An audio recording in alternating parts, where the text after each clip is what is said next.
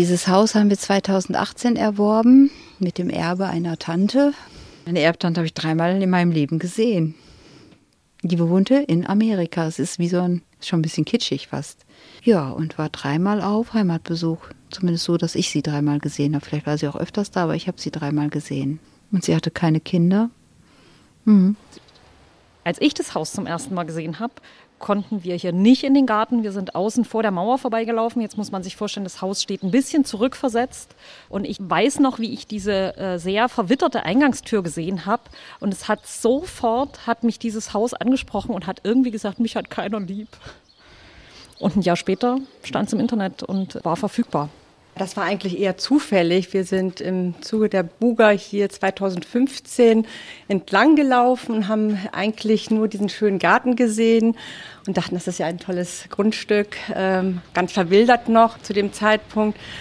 Und dann haben wir äh, eigentlich zu dem Zeitpunkt auch immer was gesucht, einen kleinen Garten, wo wir vielleicht ein Wochenendhäuschen haben. Und dann stand äh, auf der anderen Seite hier im Haus ein Schild, äh, Haus zu verkaufen. Drei Frauen, drei verschiedene Häuser, drei Geschichten. Sie alle erzählen von der Suche nach besonderen Gebäuden, von Ideen und dramatischen Rettungsaktionen. Und sie erzählen von der Zeit, Kraft und Liebe, die Familien in die Erhaltung von lange leerstehenden Immobilien stecken. Helga Bühlmeier aus Neuermark und Barbara Hallmann und Miradi aus Havelberg vereint, dass sie Altes nachhaltig wieder schön machen wollen. Das EU-Förderprogramm LIDA hat sie dabei unterstützt. An der Havel steht ein Fachwerkhaus. Miradi steht mit ihrem Mann Christian Geier in einem Zimmer. Eine Wand ist komplett offen, eine andere ist mit Lehm verputzt, im Raum stehen alte Holzbalken. Seit mehreren Jahren sanieren die beiden Berliner Architekten das alte Haus. Ein verrücktes Vorhaben, wie Christian Geier erzählt. Das Häuschen ist ja von 1775 und äh, stand eigentlich jetzt die letzten 30 Jahre leer. Und äh, es wurde eigentlich schon von der Denkmalpflege zum Abriss freigegeben. Es gab schon einen Abrissantrag von der Wohnbaugesellschaft, die das Haus vorher als Eigentümer hatte. Die haben diesen Antrag äh, gestellt. Der ist aber ausgelaufen. Und ähm, da wir gerne alte Substanz- und Kulturgut erhalten, war es von uns eigentlich keine Frage, dass wir das Ding abreißen. Erst beim Entkernen haben die beiden gemerkt, was für einen Schatz sie da eigentlich gekauft haben. Miradi erinnert sich an die ersten Arbeiten. Wirklich, es war ganz ähm, ein ganz anderes, ähm, ganz anderer Charakter eigentlich von dem Haus, was man also den ersten Eindruck hatte, weil an den Giebelwänden äh, gab es dann auch wirklich diese hässlichen Ethanitplatten und äh, vorne halt diesen Putz und diese alten DDR-Fenster und ähm, ja und erst nach und nach haben wir halt gemerkt, dass unter diesem unter diesem ja, unter dieser Haut sich da noch was anderes befand. Ne? Bis wir dann erstmal bemerkt haben, dass es, dass es sich das um ein altes Fachwerkhaus gehandelt hat. Die beiden hatten einen Plan. Ihr altes Haus sollte mit alten Materialien und alten Methoden wieder hergerichtet werden. Zum Beispiel erhalten die Fachwerkwände wieder eine Lehmschicht. Die sieht nicht nur gut aus, sie hält auch im Winter die Wärme im Haus und im Sommer die Hitze draußen. Der Fußboden hat einen Unterbau aus recycelten alten Ziegelsteinen und Glasschaumschotter bekommen. Die obere Schicht ist aus Kalk, so wurde schon in der Antike gebaut. Moderne Materialien wie Zement und Bauschaum verwenden sie nicht. Auch die Fenster sind besonders. Da musste ich auch meinem Fensterbauer äh, recht geben. Also er meinte, so Floatglas geht gar nicht. Und äh, das ist ja dieses ganz äh, ja, normale Glas, was man eigentlich in jedem Fenster sieht. Früher äh, wurde das Glas halt auch mundgeblasen. Und wir haben jetzt eine äh, kleine Manufaktur hier in Deutschland äh, gefunden, die auch solche Gläser herstellt. Dann haben wir zum Teil also mundgeblasenes Glas verwendet, aber auch ähm, handgezogenes, was wir dann auch selber gesammelt haben aus alten Fenstern, die wir dann auch noch äh, vorgefunden haben oder was auch weggeschmissen wurde. Im, beim Recyclinghof haben wir dann auch altes Glas dann auch zum Teil äh, gefunden, wo wir die Fenster dann einfach wieder verwendet haben. Oder beim Fensterbauer, der alte Fenster nicht mehr haben wollte, da haben wir das Glas aufwendig äh, ja, rausgenommen und haben es dann wieder verwendet. Die welligen Fensterscheiben machen einen lebendigen Eindruck. Das Haus habe damit schönere Augen, sagen die beiden Architekten. Auch wenn diese Fenster sehr viel aufwendiger sind, passen sie genau in die Bauphilosophie der beiden. Mein Thema sind die Baumaterialien. Das andere Thema ist auch, dass alles schnell gebaut werden muss. Und die Baumaterialien insofern, dass man halt viele Kunststoffe verwendet, viele äh, Chemie verwendet für Abdichtung, für Isolation, ähm, Zement halt. Ähm, und man merkt ja immer mehr, dass ähm, diese Materialien hohe, viel Energie brauchen für die Herstellung. Das, und dass sie halt teilweise, also Styropordämmung ist so No-Go, weil diese irgendwann Sondermüll dadurch haben wir gedacht, okay, in so einem alten Haus, was ein wunderbarer Fußabdruck hat, weil es halt fast 300 Jahre schon steht. Die haben ja früher mit, mit Pferdewagen dann das Holz hier angekarrt, haben das mit Sägen äh, behandelt.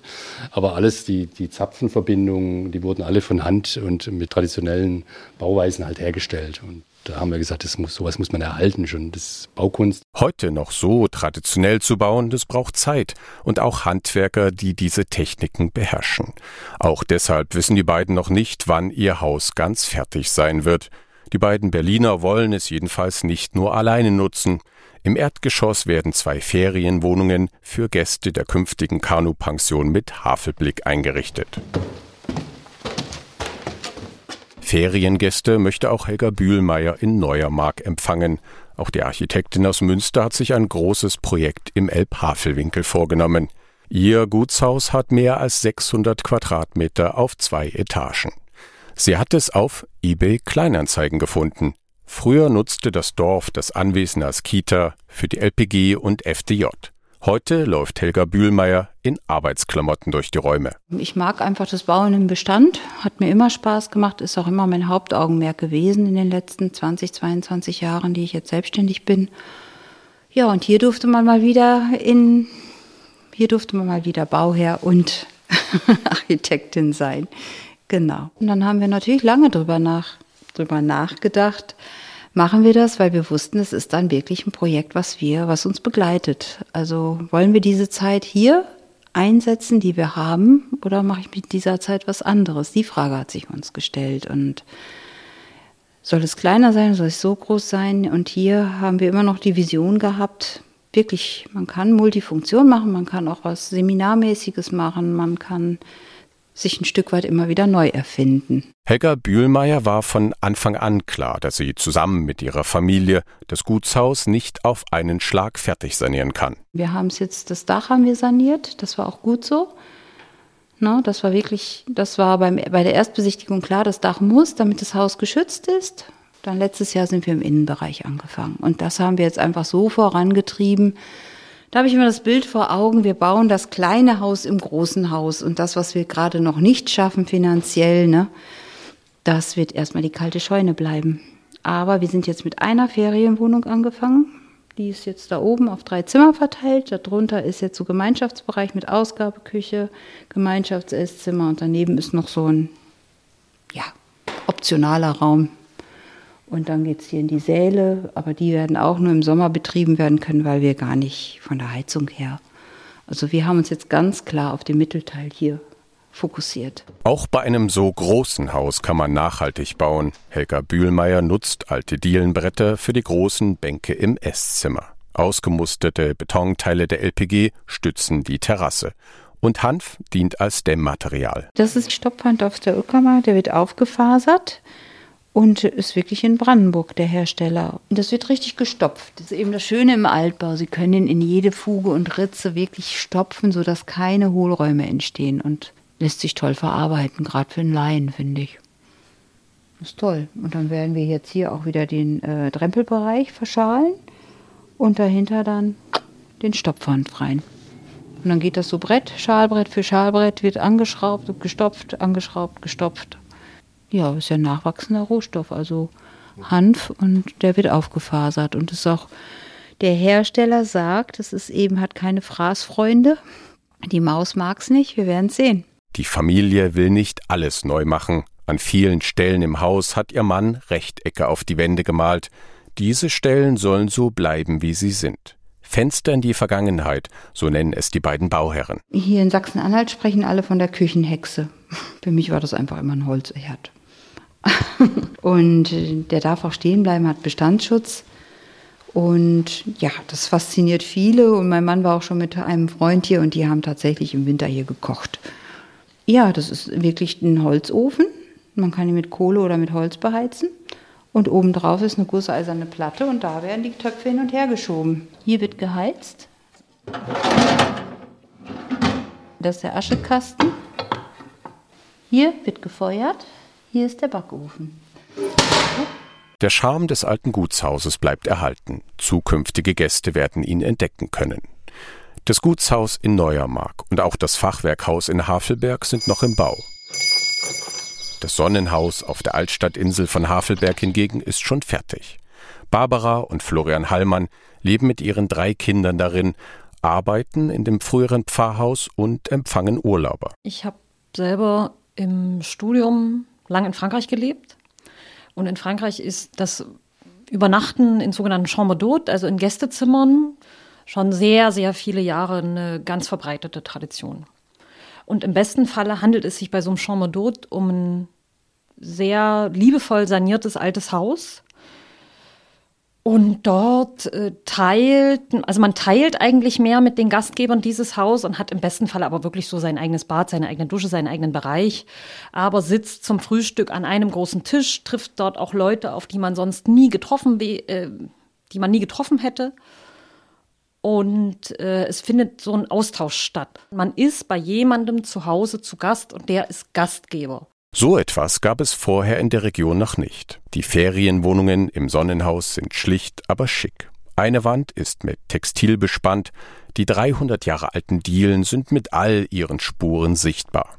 Einen Fernseher gibt es nicht. Zum minimalistischen Eindruck der Räume passen auch die neu eingebauten Bäder. Die Würfel aus Holz und Glas wirken wie ein passendes Möbelstück.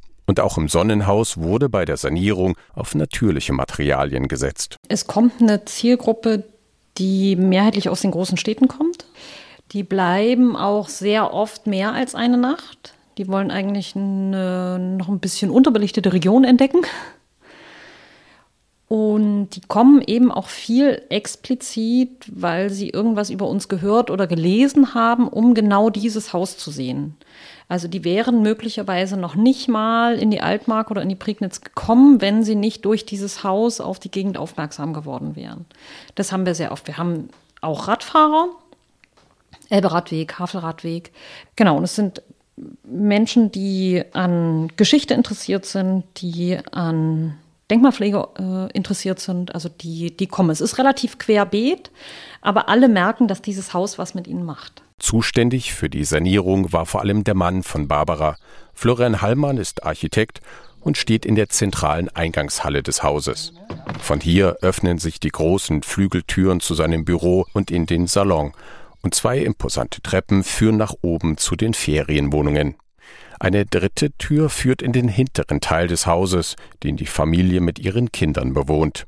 Florian Hallmann verfolgte seine eigene Philosophie beim Bauen dass wir natürlich immer versucht haben, mit möglichst viel äh, Altmaterial, also wiederverwendetem Material äh, zu arbeiten hier im Haus. Also das fängt an bei den Dachziegeln, äh, das geht über Steine, Mauerziegel, die wir überall geborgen haben und äh, wiederverwendet haben.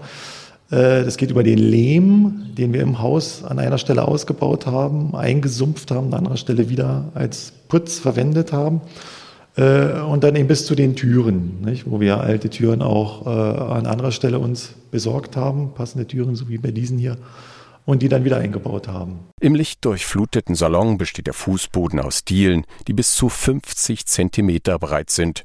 Auch sie haben eine besondere Geschichte. Uns war auch klar, dass es hier ursprünglich Dielen drinne gab. Nur ist es immer so, äh, dass sich in den Fachwerkhäusern die Dielen im Erdgeschoss in den seltensten Fällen äh, erhalten haben, erst recht nicht über 300 Jahre weil äh, diese Dielen eben meistens direkt auf dem feuchten Boden lagen und von daher immer die Feuchtigkeit dafür gesorgt hat, dass Unterkonstruktionen und Dielen also mit der Zeit verrottet sind. Und da haben wir eigentlich kurz nachdem wir das Haus gekauft haben schon, sind wir direkt in den Wald gefahren und haben äh, uns Eichen äh, gekauft, Stammware direkt aus dem Wald, die aufschneiden lassen, über vier Jahre lang getrocknet und dann hinterher äh, da Dielen draus gehobelt und Naja, also ich würde mal sagen, die Dielen halten bestimmt 300 Jahre. So alt wie das Haus jetzt schon ist. Die zwei Häuser in Havelberg und das Gutshaus in Neuermark wurden mit Unterstützung von Liedermitteln der EU saniert. Wer im schon fertigen Sonnenhaus übernachten möchte, kann sich unter sonnenhaus-havelberg.de informieren. Dieser Podcast der lokalen Aktionsgruppen Uchter Tanger Elbe und Elbhavelwinkel stellt die südöstliche Altmark und den Elbhavelwinkel vor. Er wird finanziell unterstützt aus Mitteln des ELA-Fonds der Europäischen Union im Rahmen des Programms LIDER CLLD.